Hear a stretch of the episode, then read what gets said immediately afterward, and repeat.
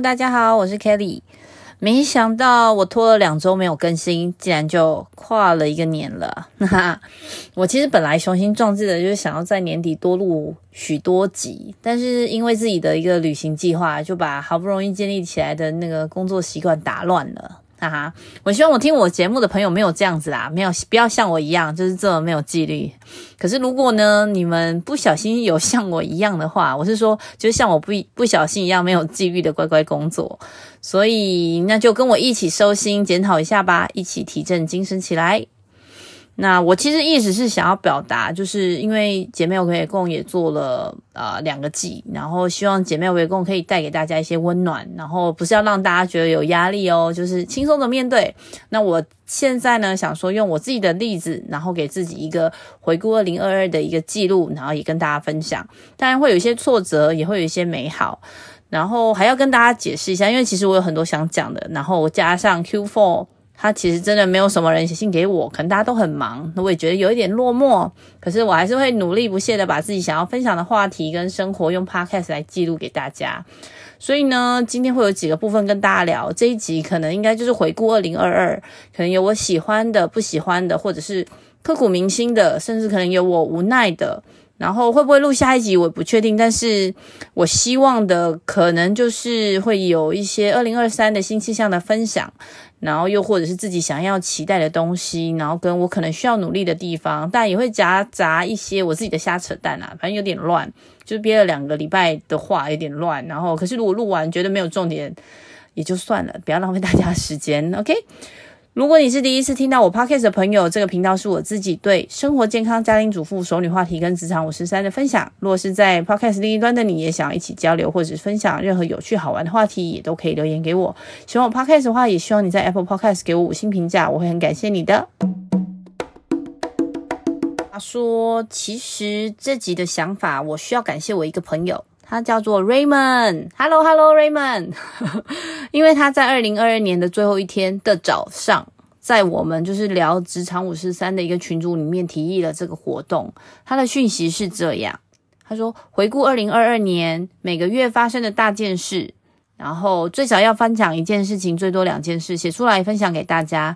私人的事不用写，写可以分享的就可以了。可以是你的成就、难过、故事、感想都可以。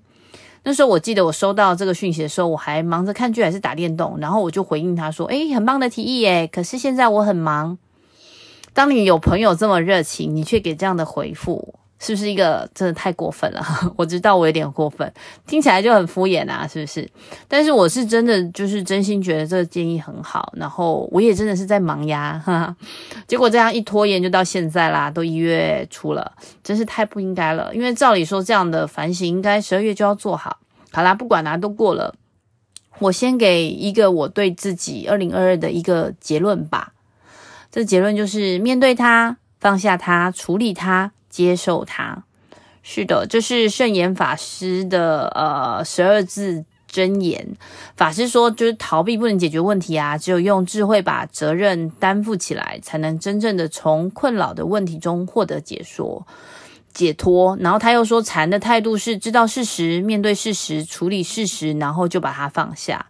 然后他也说，睡觉的时候就要照常睡觉，然后吃饭的时候照样睡觉，该怎么生活就怎么生活。我觉得就是我的二零二二年跟二零二一年真的差异很大。二零二二年的各种转折啊、体验啊、遇到的人事物，不管是成功还是失败，又或者是别人或者是自己对 Kelly 这个人的看法，我觉得都有蛮多的差异，也慢慢的让我感受到，就是认真生活这件事情。才是我目前人生的重点。这件事，我在其实我在二零零三年的时候，跟我的小舅舅在，就是二零零三农历过年的时候，我就问他，因为那时候就想说，是不是要去考军校，因为这样可以赚比较多的钱，分担家里的一些经济需求。然后小舅舅一边喝着酒，就一边聊到我奶奶是一个非常认真过生活的这件事。我小舅舅告诉我，每一个人该做什么。该有什么样的成就，该有什么的称号，或是我们讲的 title 都可以的。但是最重要的是怎么生活，如何生活。那他就把我奶奶当做一个例子来来告诉我。他说，奶奶这辈子就是童养媳，然后嫁给我爷爷，生儿育女。后来我爷爷先走了，他跟着我的大伯生活啊，等等。他说，不管发生什么事哦，奶奶就是专注她当下的角色，当下的生活，认真的过好每一天。他说：“你觉得这样容易吗？好像看她一个家庭主妇，一个好像不愁吃穿的一个女生。”他说：“其实一点都不容易啊。”可是那时候其实我听不懂，我那时候汲汲营营啊，为了生活，我想说我都生存不下去了，我还在想什么认真生活？然后我我觉得我不懂，我也看不清楚。好啦，听起来有点沉重。Anyway，反正就是照 Raymond 建议的啦，一个月一个月的去跟大家做分享吧。好，我们从一月开始。不过，因为我的二零二二年一月，其实应该要提一下我的二零二一 Q 四，因为我没有顾到就是我个人的那时候的状况，然后我硬是接了一份看起来好像很有趣、很厉害，但实际上是一堆坑的一个工作。接下来呢，我就是没日没夜的在工作，这不打紧。这发生了我最受不了的一件事，就是在职场里面同事之间，然后或者是主管之间的勾心斗角。所以呢，工作压力让我就是失眠啊、暴躁啊、暴食等等，连带的我根本就没有办法好好照顾我自己跟我的家人。那那时候呢，就是到了一月，我不管疫情啊，我就毅然决然的回了台湾一趟。然后我那时候当然有跟这个直直属的主管报备啦，然后我也顺便去台湾的分公司去拜访。所以可以想见，就是我整个医院呢，就是故作坚强的不断的工作。好了，到了二月呢，是农历年。那因为刚好我回去嘛，我很开心，就是有一点点可以跟家人还有朋友相处的时间。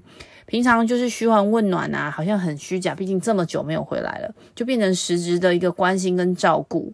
我知道，我觉得我感受到我被疗愈了，所以我就非常感谢这个机会。因为即使原本我自己很清楚，这个台湾行是我自己逃避现有生活，就是原本那个生活的一个借口。到了三月份呢，因为就是工作的那个公司被其他公司投资了，然后就有一些组织调整。那这个东西还蛮突然的，因为整批比较西方开放派的管理层，哦，全部都被离职喽。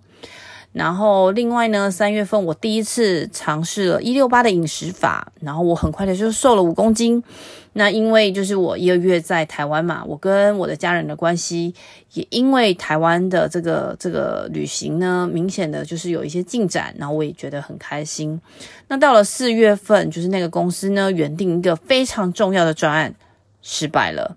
虽然我没有完全，呃，我虽然完全我都没有去碰那个专案。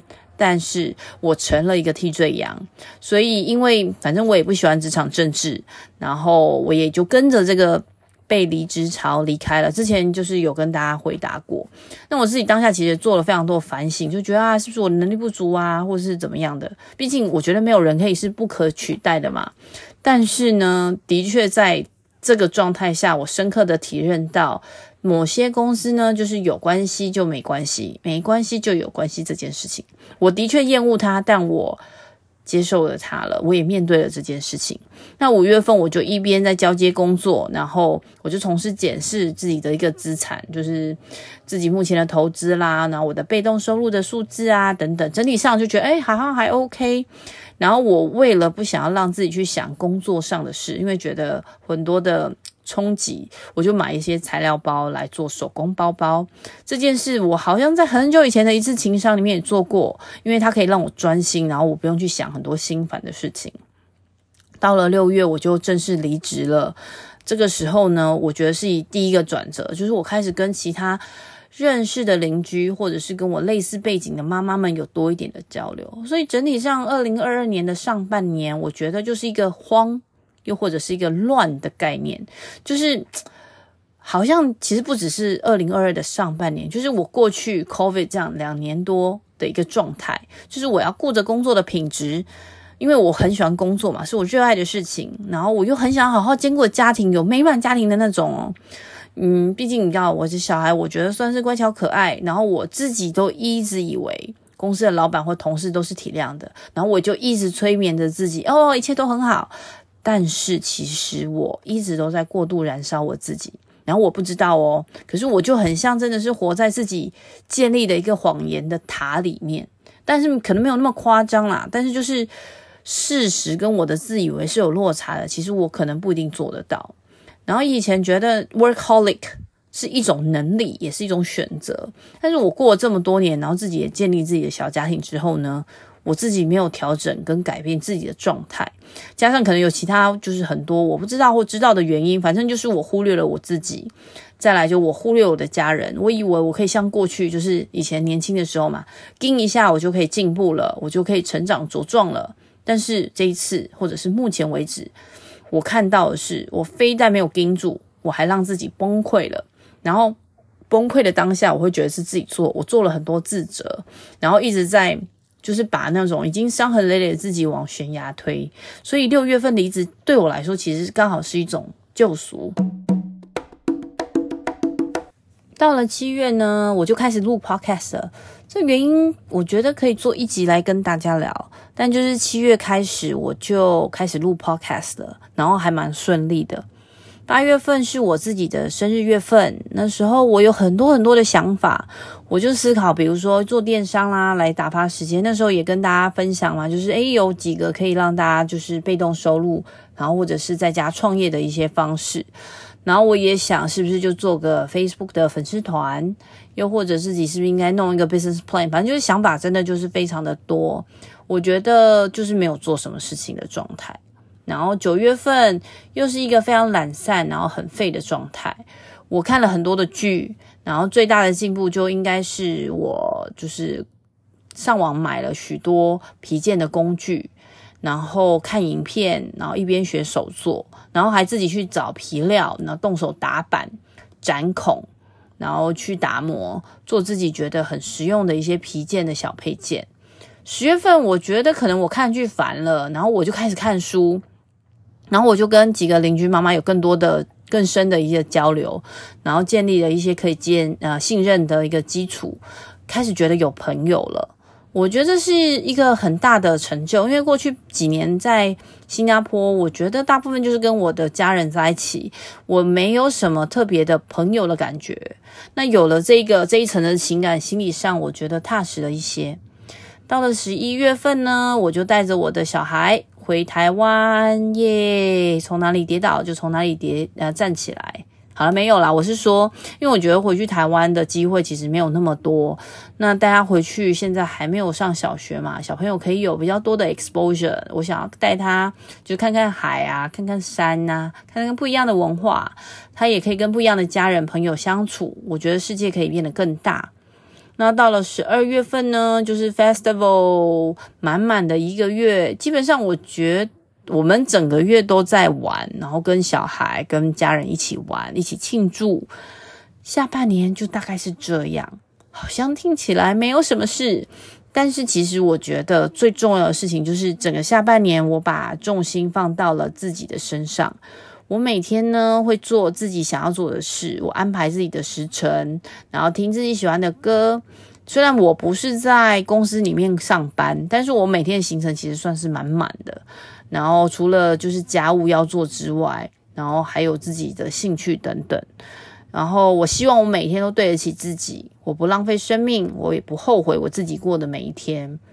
但有许多人会觉得这样好吗？是不是不太好？毕竟我还没有到退休的年纪嘛，对不对？然后不过因为我也不是家庭主妇类型的人，我是说，就是我做家务也不是非常的厉害，也不是很会煮，也不是很会打扫，而且我家的打扫其实大部分是我老公在做，谢谢老公。所以呢，基本上就是二零二二的下半年看起来好像蛮平淡，但其实我的情绪起伏还不小。然后我也面对着许多人质疑，包括我自己。我也问过我自己啊，毕竟你知道，我以前就是连坐月子都害怕没有收入哦。我一边挤奶一边照顾小孩的时候啊，我还一边做 part time 的客服人员，做那种电话访问，这个小时几块钱美金那样子。就是你看我多紧张，没有收入的可怕。然后我就也问了自己嘛，就是诶，Kelly，你自己你到底想要什么样的生活啊？然后我也会纳闷啊，是不是因为怕面子的问题啦？又或者是我可能也还不知道的原因，我怎么能够暂时放下我过去最重要的事业？然后你每天就看书啊、写书法、串门子啊、做皮包啊、做家务啊，这真的是我要的吗？过了半年了，一直有这些疑问。我依然没有解答，我只知道我经历了身体跟心理的一些变化，不管是心理影响生理，还是生理影响心理，我自己就是慢慢的观察自己的状态。哦，我知道我现在呼吸急促哦，肾上腺素腺啊、激素分泌哦，我可能不理性的对待或在处理事情哦。又或者我知道我现在诶身心灵平衡，我感到满足哦。其实这种感觉很久没有了。我上一次有这样的感觉，就有我印象的那个那个感觉是，我跟我爸还有我奶奶刚刚住在一起，就很像室友的那个状态。某一天的礼拜六的早上，一大早很早，阳光明媚，我还在睡觉，然后我奶奶就很急切的敲我的门，哥哥啊，妹妹啊，赶快起来上班啦！她就要我赶快起来上班。然后我就躺在床上，我就看了一下手机，哇塞，今天星期六，哇塞，现在七点而已。然后我没有回应哦，我也没有不开心，我就让阳光洒在我的身上。我那时候抱着我的棉被，我就静静的躺着，然后享受我的奶奶就是一直在叫我的那个关爱，就是那是一种我认为是家人对我的爱，然后让我觉得我存在着感觉。所以我很诚挚、很真诚的知道，就是。我一直以来努力的目标其实就是家庭，我想要建立自己的家庭，而且是希望我的家庭是美满的家庭。可是因为我自己的工作惯性啊、习惯，让我就是忽然间忘记自己的梦想，甚至我为了发展自己的事业，我自己践踏了自己的梦想。我觉得我大概知道我错了，然后也许有太多我会失去，就是没有工作的话，我会失去非常多东西。但是这个当下，我只希望我能多花一点点时间。陪伴我的家人，然后也陪伴我自己。当然，我也推崇就是先努力后享受啦。所以现在这个当下的享受，就当做我过去二十年工作的奖励好了。也许。我会遇见生命中不同的我，也会找到一个平衡，就是在自己家庭、事业或者是梦想，甚至是我一直很向往，就是可以去帮助人的其他的活动。所以我现在也不知道。但是二零二二年，就像我一开始提到的，我的结论就是圣严法师的十二字真言：面对它，放下它，处理它，接受它。好啦，那这个也是嗯，姐妹欧北共第二季的总结啦，哇哈哈！你们也做了二零二二年的回顾吗？也希望大家写信给我，跟我分享哦。希望这一集的姐妹欧北共也跟大家一起成长，透过这个频道里的声音，在世界的另一端，以不同的话题来连接跟帮助更多在世界不同角落的你们哦。最后，很感谢你们的聆听。如果你们喜欢姐妹欧贝共的内容，也别忘了给我们五星评价，让演算法知道你们很喜欢。对节目有任何想法的朋友，也可以留言给我们。下周再会啦，拜拜。